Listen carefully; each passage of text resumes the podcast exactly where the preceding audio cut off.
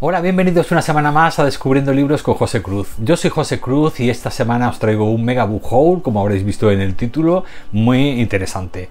Eh, hay de todo, hay terror, hay clásicos, hay contemporánea, hay incluso una novela asiática que es la primera que os voy a, a presentar, que está muy chula, muy, muy, muy original. Y bueno, creo que mm, hay títulos para todos los gustos y creo que os va a, gustar bastante. Y vamos a empezar con el primer libro de los 10 que os voy a traer hoy, que es un libro que adquirí en, en la Feria del Libro de Murcia, una editorial que mm, que no conocía y que bueno y que me fascinó el, el, título y la temática de la que iba eh, este libro y se trata de Kamikaze Girls eh, Kamikaze Girls con esta portada tan bonita, con tapadura, muy bien editado, está todavía con el plastiquillo, con el plástico. Yo no se los quito hasta que no empiezo a leerlo. Y bueno, el, librero que tenía esta, que tenía estos libros me estuvo bueno ofreciendo varios y esta fue, pues ya os digo, la que más me, interesó. Eh, no sé si recordáis la película de Telma y Luis. Eh, la aventura, pues eh, esta maravillosa obra de, del cine en la que dos eh, protagonistas eh, eh, pues bueno, mm, tienen una aventura, una especie de road trip que bueno, que tienen que escapar de, de la policía, etcétera. Bueno, pues en, este caso se trata de dos chicas japonesas. Esta obra está escrita por un japonés, por el autor Nobala Katemoto. Una Kamikaze Girls, una, una historia de Shimotsuma. Bueno, pues se trata, ya os digo, de la aventura de dos chicas muy diferentes una de la otra que tienen que recorrer Japón en una Vespa rosa. Y bueno, y van a, van a, van a pasar un montón de aventuras por el camino. Pues ya os digo, es un road trip. Y eh, esta novela... Mm, Está ambientada en los 90, en la década de los 90, que sabéis que fue la década de la gran crisis económica japonesa y estas chicas, pues bueno, eh, un día se lían la manta a la cabeza y pretenden, pues bueno, eh, escapar y eh, recorrer el país en su Vespa rosa y bueno, y ya os digo que son una tiene un carácter muy diferente a la otra y la verdad es que va a ser una aventura muy muy simpática. Me dijo el chico que si me gustan, por ejemplo, las películas de Ghibli, del estudio Ghibli, estas de dibujos animados tan preciosas, pues que este libro me gustaría porque es de ese estilo, muy tierna y a la vez conjuga a veces elementos de crítica social. En este caso, pues bueno, en la situación económica de Japón de los 90. Así que pues bueno, creo que va a ser, ya os digo, una obra mm, súper interesante. Esta sería mi primera propuesta de... Bueno, mi primera propuesta no, todavía no la he leído, pero bueno, esta sería mi primera adquisición. Bueno, ahora os voy a traer dos obras de terror. Eh, la primera es, vamos, es una maravilla, es un clásico de finales del siglo XIX, pero que es la primera vez que se edita aquí en España por una nueva editorial que se llama Vitruvian, que se escribe Vitruvian con V, y es una maravilla de libro porque ahora os contaré mm, la casualidad de que fue publicado, editado por primera vez en, en el mismo año que Drácula de Bram Stoker, y se trata de La sangre del vampiro. La sangre del vampiro de la autora británica Florence Marryat fue, ya os digo, eclipsada por la novela de Bram Stoker. Pero bueno, en esta obra, aparte de ser escrita por una uh, mujer y de tratar dos temas espinosos en aquella época, que era por un lado el tema de la independencia del la mujer, es decir, tenía, la mujer tenía unas, eh, bueno, ya incluía aquí elementos eh, feministas y por otro lado de racismo, es decir, también criticaba el racismo y aprovechaba esta novela para los dos eh, tipos de crítica social. Por lo tanto, ya podréis imaginar por qué fue Drácula también pues el que más, más éxito obtuvo. Aparte, en esta novela, la, la protagonista, el Drácula de este, este protagonista es una mujer también. Por lo tanto, pues bueno, eh, creo que es muy interesante que por fin, después de tantos años, eh, se haya publicado la eh, obra vampírica mm, de una eh, autora británica que publicó este libro, ya os digo, a la vez que Drácula. Entonces, pues bueno, creo que es muy interesante. Hay aquí una pequeña sinopsis, no os voy a leer la sinopsis porque si no se me hacen los megabujos muy largos. Así que os voy a leer, eso sí, unas noticias, eh, o sea, unas reseñas que hacen en los periódicos que me parecen muy interesantes. Eh, Victorian Secret dice, este vampiro psíquico, aparte de representar al otro racial, también puede leerse como la nueva mujer, que es financieramente independiente, se mueve libremente y está sexualmente liberada. Es este comportamiento, tanto como su herencia, lo que la hace parecer peligrosa y subversiva. Y luego The Washington Post dice, Marriott, la autora, eh, plantea preguntas con las que todavía lidiamos acerca de la raza, lo biológico frente a lo social y sobre el lugar de las mujeres en la sociedad. Así que bueno, pues ya veis que es una maravilla de bueno del género vampírico, pero que ya incluía a finales del 19 pues eh, temáticas sociales y, políticas tan interesantes como el feminismo y el racismo. Así que aquí os traigo La sangre del vampiro de Florence Marriott. Que bueno, os voy a enseñar la foto de la, de la autora, que sería esta, esta mujer de aquí. Bueno, pues una, vamos, un tesoro porque vamos, ya os digo que nada más que por el por la importancia, el valor histórico, ya merecería la pena eh, interesarse por esta obra. y luego también será inevitable compararla, lógicamente, con Drácula. Ya os contaré. La segunda novela de terror que os traigo es la ganadora del Bram Stoker de este año y se trata de Harley Piper, con La Reina Dentada.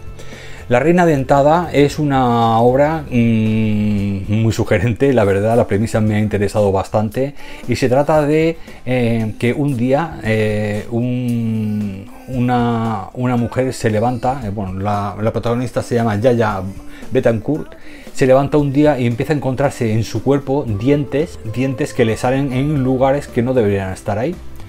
Y bueno, todo se origina por unos experimentos tenebrosos que hizo una farmacéutica, la farmacéutica Alfabeta, cuando eh, una serie de niños estaban todavía en la barriga de sus madres. Fue pues, el, efecto de aquellos experimentos siniestros los que han conseguido que una generación de niños que estaban germinando, es decir, que estaban en la barriguita de su madre en aquella época, pues ahora estén eh, teniendo transformaciones, mutaciones de este tipo.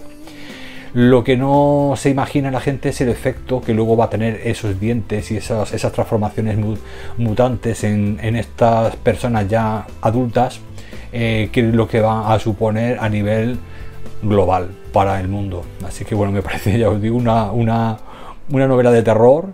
Eh, muy interesante, pues que mezcla eh, fallos farmacéuticos con, terror, con un terror muy corporal, tipo Clive Barker y luego también pues como, como plagas ¿no? a, nivel mundial. O sea, peligros para la humanidad. Así que creo que va a ser una novela muy, muy eh, interesante y muy sugerente. Esta sería mi segunda novela de terror y ahora ya cambiamos de género.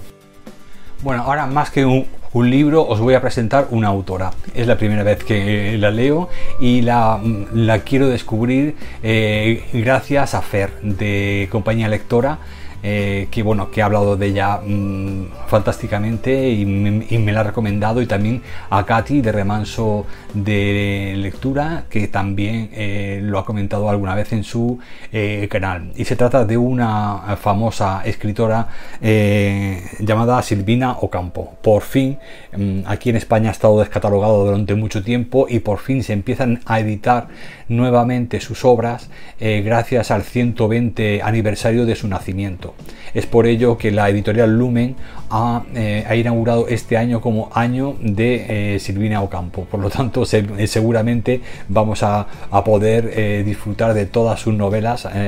las van a empezar a editar este año todas. Por lo tanto, 2023 año Ocampo se llama la propuesta de Lumen. Y bueno, Silvina Ocampo, yo os os recomiendo que si queréis, eh, si queréis eh, unas buenas reseñas de los libros que ha leído, que, que, visitéis la, el canal de Fer, de Compañía Lectora y de Katy, porque ya os digo que son, eh, son reseñas que ellas, bueno, las, han, las llevan leyendo mucho más tiempo y las han estudiado mucho más que yo. Pero bueno, eh, Silvina Ocampo parece ser pues, una gran escritora mm, de literatura con mm, mayúsculas. Y bueno, y eh, nos traen eh, temas tan variados pues, como el sufrimiento, la, a veces el miedo, la violencia, la duda, los secretos, en fin eh, tengo entendido que es una autora muy psicológica y también, por supuesto, eh, nos, he todo ambientado en unos contextos en los que tiene relación ese, ese tipo de, de psicología o de comportamiento con, con el momento ¿no? que, le toca vivir. Esta autora, pues bueno, eh, en, en, esta ocasión creo que se trata de unos mm, con una autobiografía de Irene. tenemos una que es así como se llama, pero bueno, es que como no le he quitado la fajita, pero bueno, se llama, lo que pone aquí en la fajita, autobiografía de Irene, de Silvina Ocampo. Pues bueno, es una recopilación de relatos en los que uno en concreto, que es El impostor, que incluye este libro, ha sido muy, muy valorado por los directores de, de cine, es decir, se han basado en él para hacer eh, muchos proyectos cinematográficos y bueno, les encantó. me parece ser que por su forma de escribir tan cinematográfica, pues bueno, se han interesado muchísimo por él.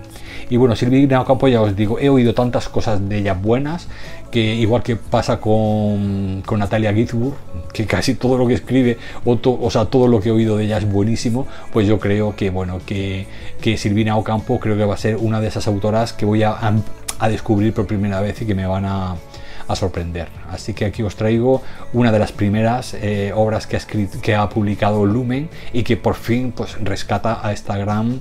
Eh, es conocida, pero gran desconocida en España, porque ya os digo que se descatalogaron sus obras y, es prácticamente imposible. Pensaba leerlas en digital cuando me lo recomendó Fer, pero al final, eh, por suerte, han empezado otra vez a, editarlo. Así que, pues nada, muy contento de tener ya mi primera Silvina Ocampo en casa. Ahora os traigo un, pequeño ensayo muy interesante también y este eh, fue recomendación de Ricardo del canal eh, eh, El Friki Trek. Ricardo mostró dos o tres libros relacionados en un especial que sacó hace un, como un mes más o menos, relacionado con la historia o con la historia de la civilización y también de, em, de, la historia de Palestina y de eh, Israel. Sabéis que estamos, pues bueno, recientemente hemos, eh, se, ha, iniciado eh, pues bueno, un conflicto, un nuevo conflicto que dura ya 75 años entre Palestina y, e Israel. Y bueno, y sabéis que siempre que hay un conflicto de este tipo hay muchísima confusión, hay muchas, hay muchas opiniones que, que son demasiado eh, ligeras y bueno, y, empieza todo el mundo a dar su opinión al respecto, ¿no? Eh, unos se ponen en, en, o sea, toman partido por un, por un bando, otros por el otro, pero yo creo que lo más importante en este conflicto, yo creo que en todo, ¿no? lo que ocurre en, la historia es saber el origen, ¿no? el saber cómo se originó, porque a veces en, en el origen de los problemas, o sea, en, el origen de la historia se encuentran los quistes, esos, los, los errores, los grandes errores eh, que por ejemplo se originaron cuando ese territorio pertenecía a Inglaterra y Inglaterra pues hizo em, lo dejó aquello allí en manos de que se apañen entre ellos se lavó las manos y en lugar de hacer unas fronteras como Dios manda etcétera pues los dejaron que se mataran allí. Y ya pues bueno a partir de entonces empezaron pues esas esas disputas que se crean cuando no se han hecho las cosas bien hechas desde un principio. Nadie le ha dicho, mira, a partir de aquí este es vuestro territorio y este es el otro. La ONU inicialmente en el 48 dijo que eh, el, porcentaje de tierras que cada uno tenía que tener no las delimitó, pero sí que eh, hizo una unas recomendaciones, pero no se, no, no se hicieron, no se hizo caso. Ya, pues bueno, empezó la invasión de Israel y ya empezó a quitarle cada vez más tierras a Palestina. Y hoy en día, pues es un campo de concentración, tanto Gaza como la franja de, de Cisjordania. Pero a mí me interesaba saber la historia desde el punto de vista de los israelíes porque bueno, eh, yo eh, pues bueno, eh, creo que hay que, condenar el, genocidio, porque esto es un genocidio que se que está intentando, que está haciendo Israel contra Palestina, pero en este caso yo ya os digo, mm, quería saber de voz de, historiadores israelíes que, mm, que, yo estoy, vamos, estoy eh, convencido de que hay muchísimos israelíes que están en contra de, de, las políticas. Eh, eh, de ultraderecha de Netanyahu y por lo tanto mm, hay muchos periodistas, mucha gente sana, muchos políticos interesantes y muchos historiadores israelíes que realmente eh, han contado lo que realmente pasó desde un principio. Y es el caso de, como os digo, uno de los libros que me recomendó Ricardo, que es Historia judía, religión judía, el peso de 3.000 años, de Israel Sahark. Eh, pues esta maravilla que he conseguido eh, este creo que lo he conseguido de segunda mano. No, eh, es nuevo. Pero bueno, en una edición creo que es diferente a la que tiene Ricardo, que mostró él en su canal. Y, eh, está prologado por el gran Gore Vidal, que también otro israelí que también es historiador. Bueno, Gore Vidal es historiador y, y, mm, y también le hace el prólogo Eduard Said bueno, judíos todos, y Eduard Said dice en este prólogo, este libro es un devastador retrato del prejuicio, la hipocresía y la ignorancia religiosa. La descripción de Sahak es importante sobre todo porque no solo desmiente las ficciones sobre la democracia israelí que abundan en los medios de comunicación occidentales, sino que también acusa implícitamente a los líderes intelectuales árabes eh, por su visión escandalosamente ignorante de aquel Estado. Es decir, que critica tanto a, los, a la religión ortodoxa judía que, que ha estado por detrás apoyando estas, estas estas ideas ultra ultraderechistas de agresión a los árabes, de limpieza étnica, y por otro lado también critica a los árabes por no, eh, por no entender también que, bueno, que, que, tras la religión judía y tras los habitantes eh, judíos hay mucha gente que no está de acuerdo con sus propios gobernantes. ¿no? Así que bueno, creo que es, una, es, una, es, es un ensayo histórico que como nos habla del origen del problema, creo que es, es vital. Y ya de paso ya aprovecho para que eh, para volver a, recomendaros el canal de, Ricardo, eh, Freaky Trek, porque allí encontraréis el, vídeo donde eh, nos, nos recomienda más títulos aparte de este si os interesa realmente la historia y el origen del conflicto palestino-israelí. Bueno, los cinco libros que me quedan, esta segunda parte del, del Mega Book Haul, van a ser clásicos. ¿eh? Son cinco clásicos maravillosos que los he dejado para el final, para bueno, para poder eh, detenerme un poquito más en ellos. Eh, sabéis que últimamente estoy leyendo mucho a Turgenev y que bueno, que me, que me ha encantado el descubrimiento este año del autor. Y os traigo otro nuevo título, después de todos los que os he traído hasta ahora, y se trata de su famoso Diario de un hombre superfluo en esta edición preciosa y maravillosa que no sé si os daréis cuenta de lo pequeñita que es.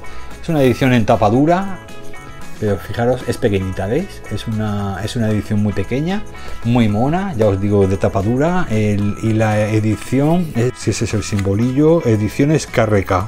Sí, el KRK. Pues bueno, el, diario de un hombre superfluo es el diario de un hombre que se siente frustrado y se siente mm, engañado. ¿no? Eh, esta novela fue escrita en 1850, justo a mediados del siglo XIX.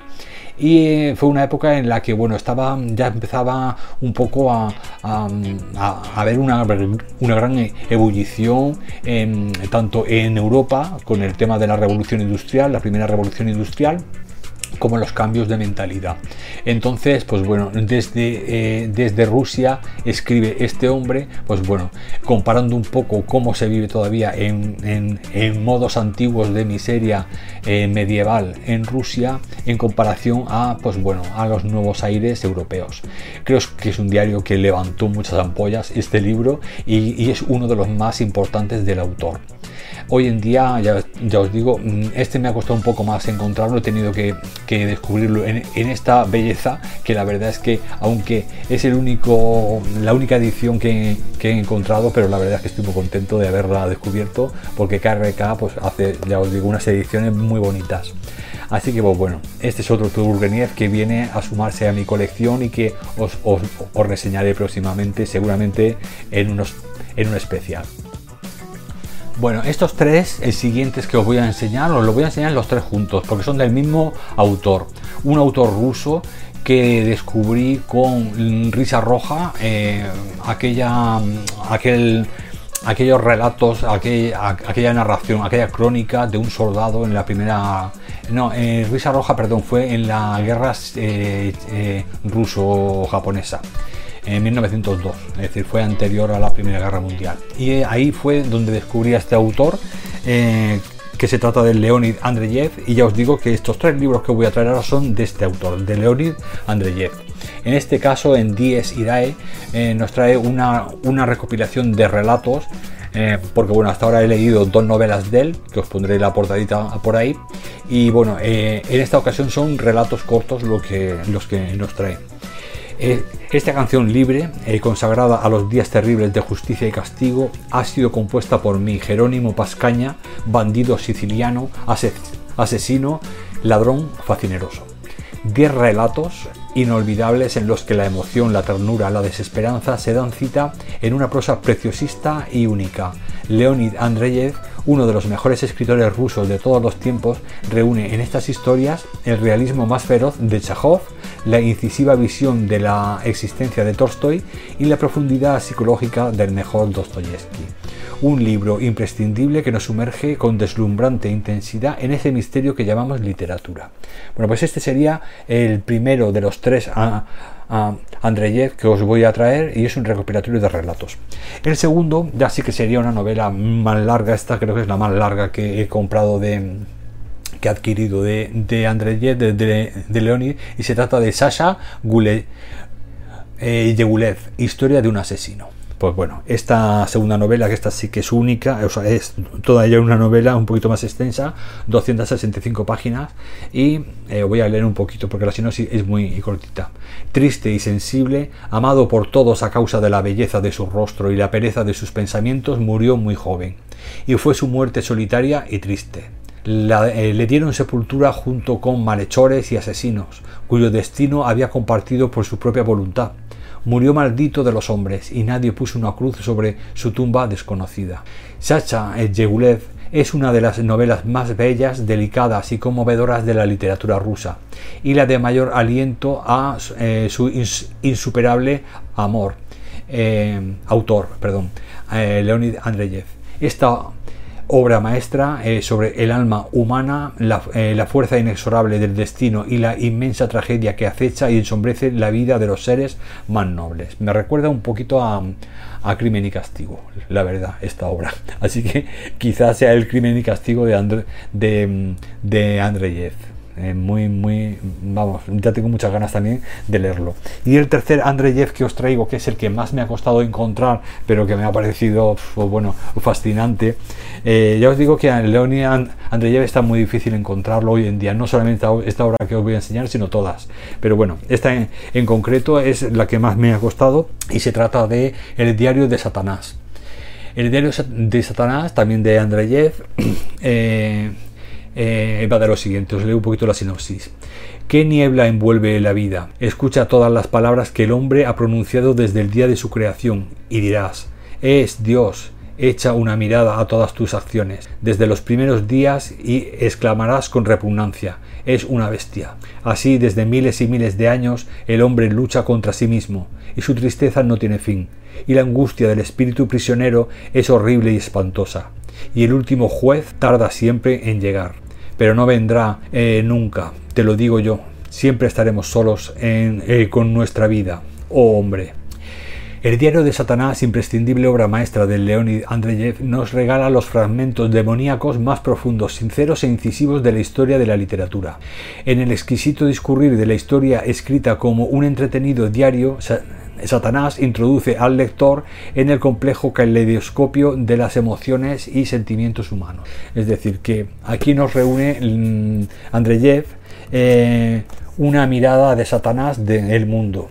Y bueno, eh, eh, parece ser que tras un estudio previo ha incluido muchas de las de, esas, de esas expresiones o párrafos de que se supone que dijo Satanás. Así que, pues bueno, la historia vista desde el punto de vista de Satanás. Me parece muy interesante. He mirado por si era tipo de ensayo, pero no. Es novela, está novelizada, pero bueno.